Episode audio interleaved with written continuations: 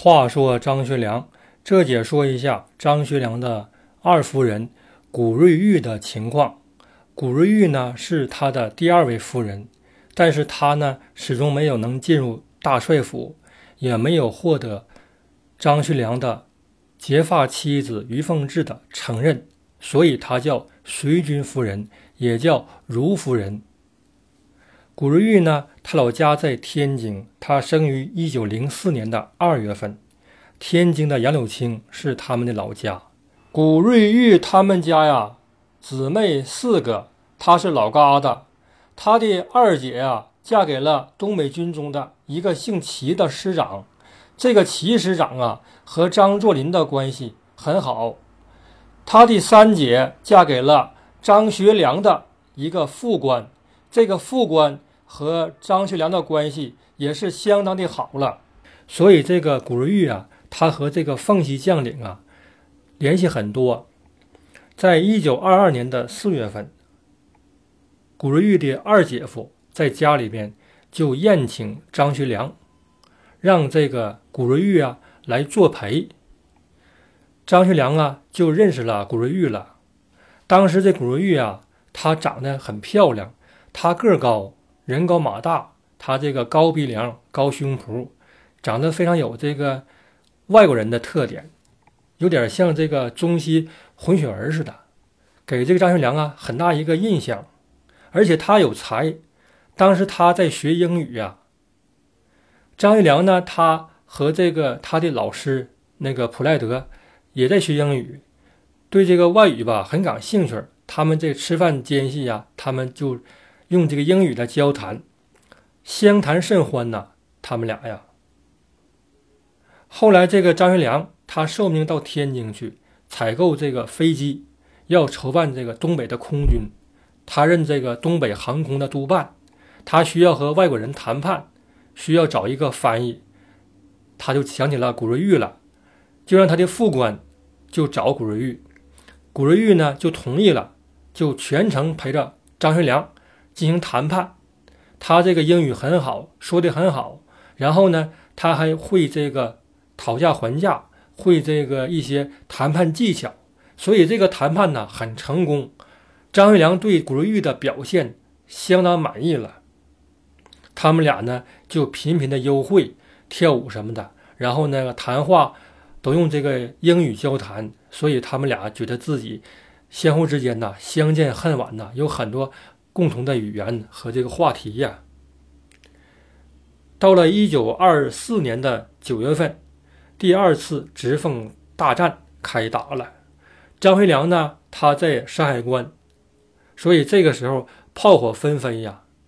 那个在天津的古瑞玉呢，就非常思念张学良，他就恨不得飞过去与这个张学良见面他先给他写封信，写了一封情真意切的信呢。这个信也是英文的信呐。张学良一读这个信之后啊，就心内啊非常感动，也非常想念，想看到古瑞玉。他正想的时候，这个古瑞玉啊自己只身前往啊，来到了前线呐。一个女孩子，一个大姑娘，一个人呐，从后方到前方了。这个举动让张学良非常震动，也非常感动啊。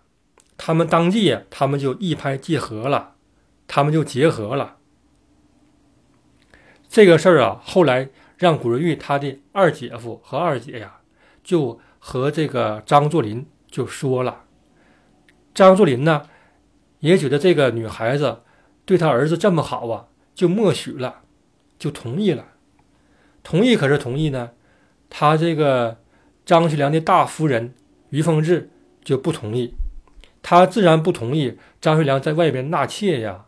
虽然民国时期有身份的人都三妻四妾的，但是于凤至当时和张学良结婚的时候，他的老公公不是许愿了吗？以后张学良不能纳妾吗？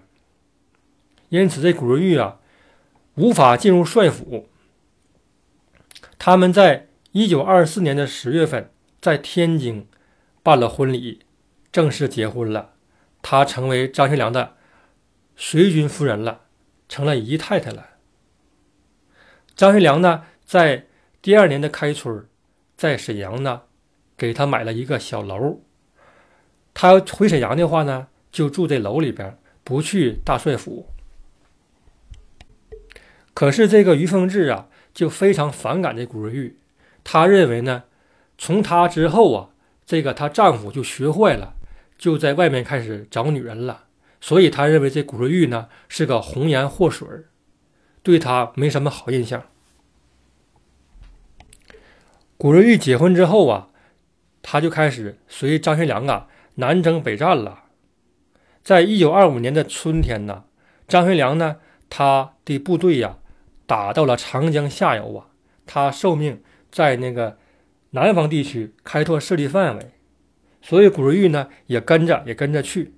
南方的气候啊和北方不一样，所以有些水土不服，他经常生病，他那个身上起疙瘩，皮肤起疙瘩，但是他坚持着，他坚持陪伴他的丈夫啊，让张学良很感动。后来那个张学良又回这个河北，到了秦皇岛。组建这个东北海军，要组建海军呐。古瑞玉呢也陪着，也跟着回来。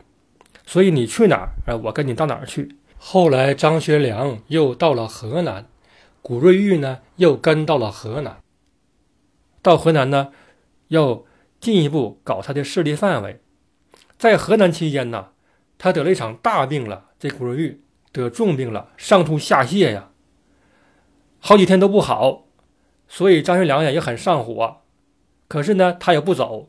后来在这个军医的护理下，他终于好了。这个事儿让张学良啊非常感动，他就在这个天津又给他买了一个楼了，买了一个小楼了。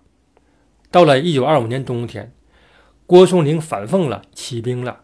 张学良呢他就奉命到这个葫芦岛去见他老师。见这个郭松龄，劝他说：“你不要造反了，咱们讲和吧。”可是这个老师啊，不见他，他也很上火呀。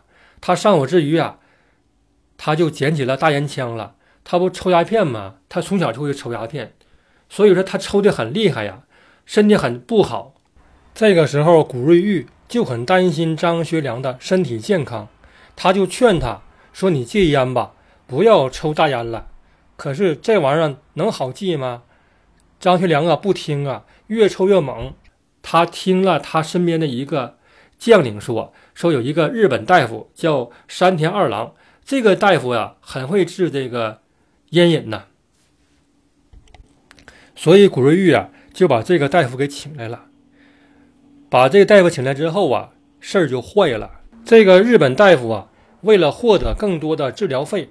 他就用这个吗啡针，用这个海洛因呐，来给张学良注射，以此来代替他抽大烟这个四号。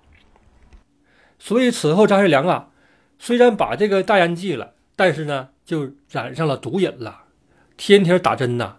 他后来回忆说，他那个时候身体热的什么样呢？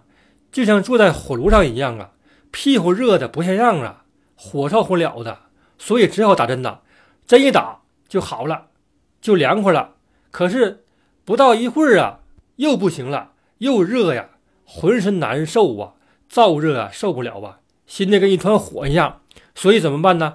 还得需要扎针呐。就这样反反复复的这么折腾自己呀。张学良每天大量注射这个吗啡针呐，弄得皮包骨，骨瘦如柴呀。据他的卫士回忆说，他每天需要。打四百针呐，多大一个量啊！在长城抗战期间呐，宋子文和孙科到北平去和张学良开一个军事会议。在会议期间，这个张学良啊，每隔半小时就得出去，就得离席。后来每隔十来分钟就出去了。所以宋子文和孙科呢，以为他没有诚意，不想开会。后来就问别人，别人跟他说呀，说张少帅。出去打针去了，可见他这个毒瘾呢是多么的大呀！因为少帅张学良染了毒瘾呐，他的父亲张作霖和杨雨婷都对这个古瑞玉有看法，说你不是害人一样吗？你看这个少帅，因为你这个建议，他成这模样了，对不对？他们就开始烦我这个古瑞玉了。古瑞玉呢也很苦恼。后来到了一九这个二八年的春天，就六月份的时候，张作霖呐，在六月三日不是被炸身亡了吗？当时这个奉天呐，形势很紧张，张学良呢在北京，所以他还需要把部队从这个关内撤到关外去，所以他一时不能离开北京。因此，这个奉天方面，他妻子于凤至和这个张作霖的五夫人王寿仪呢，他们决定密不发丧啊。这个以前说过。可是，在密不发丧期间，这个古瑞玉从天津自己跑回来了。从天津回来了，因为他知道这个帅府出事了，他先回来了。他回来这个行踪啊，就让日本的报纸给披露了。报纸说呀，说张学良的如夫人古瑞玉呀，从天津突然回到奉天，这个事情说明奉天局势有变。所以这张学良啊，一看这个报纸啊，很生气。人家于凤至和五夫人呢。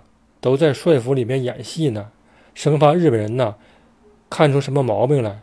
你从天津冒冒失失的赶回奉天，你这不是搅局吗？万一日本人发现了，说老帅已经去世了，日本人很可能趁机捣乱呢。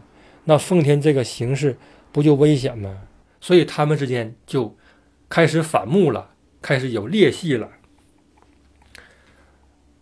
老帅去世之后，这个张学良啊。就主政了，所以这个时候，古瑞玉啊，这个随军夫人呐，他有些这个居功自傲了。他说：“我有功，我常年陪伴张学良南征北战的，我要有名分，我要回帅府啊，我不愿住外边了。”他就找张学良闹啊，闹得不可开交啊。于凤至也知道了，他就派人找古瑞玉，跟他谈：“你要离开奉天呐，你继续这么闹的话。”你没什么好结果啊，所以这个古瑞玉啊，后来他很被动，他就被迫从奉天回到天津了，以后自己就独居了。在天津期间呢，古瑞玉啊，经常喜欢参加各种社会娱乐活动，他经常以张学良的名义办堂会啊，就是把当时的京剧大师请到家里边来演出，为他一个人。或几个朋友演出，这个事儿，张学良啊很不满意。到了一九二八年的年底，这个张学良啊准备要易帜了，要服从老蒋的统治了，要归顺南京政府了。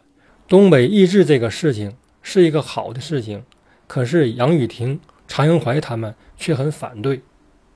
杨雨婷呢，他就培植反对张学良的势力，他就想到了在天津的古瑞玉了。他便派他的姨太太到天津去，去找古瑞玉，和他培养感情。他们经常在一起联络打麻将。慢慢的，古瑞玉啊，就和杨雨婷的姨太太他们拜了干姊妹了。所以这个事儿让这个张学良更恼火了。在他刚刚这个主政之后啊，他非常想接近这个杨雨婷，他派于夫人，派于凤至。也想和这个杨雨婷的姨太太拜这干姐妹儿，可是这个杨雨婷不同意，因此这个这个事儿让那个张学良很恼火。一看我的大夫人去跟人家拜干姐妹儿，人家不同意，不给面子。你一个如夫人，你现在跟他拜上干姐妹儿了，你什么意思啊？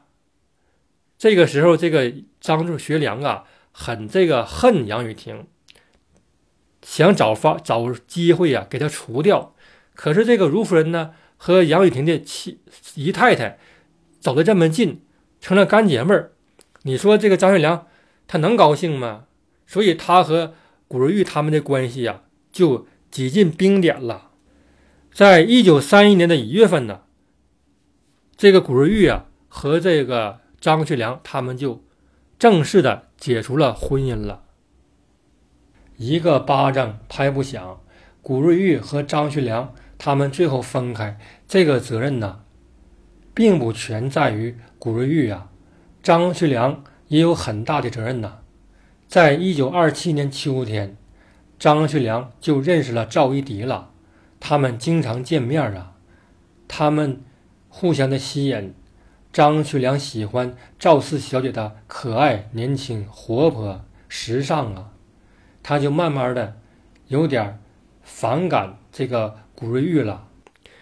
张学良啊也挺够意思，一看古瑞玉你跟我这些年，我也不能让你白离开我呀，给他十万元的安家费，另外在天津，天津的法租界又给他买了一个楼。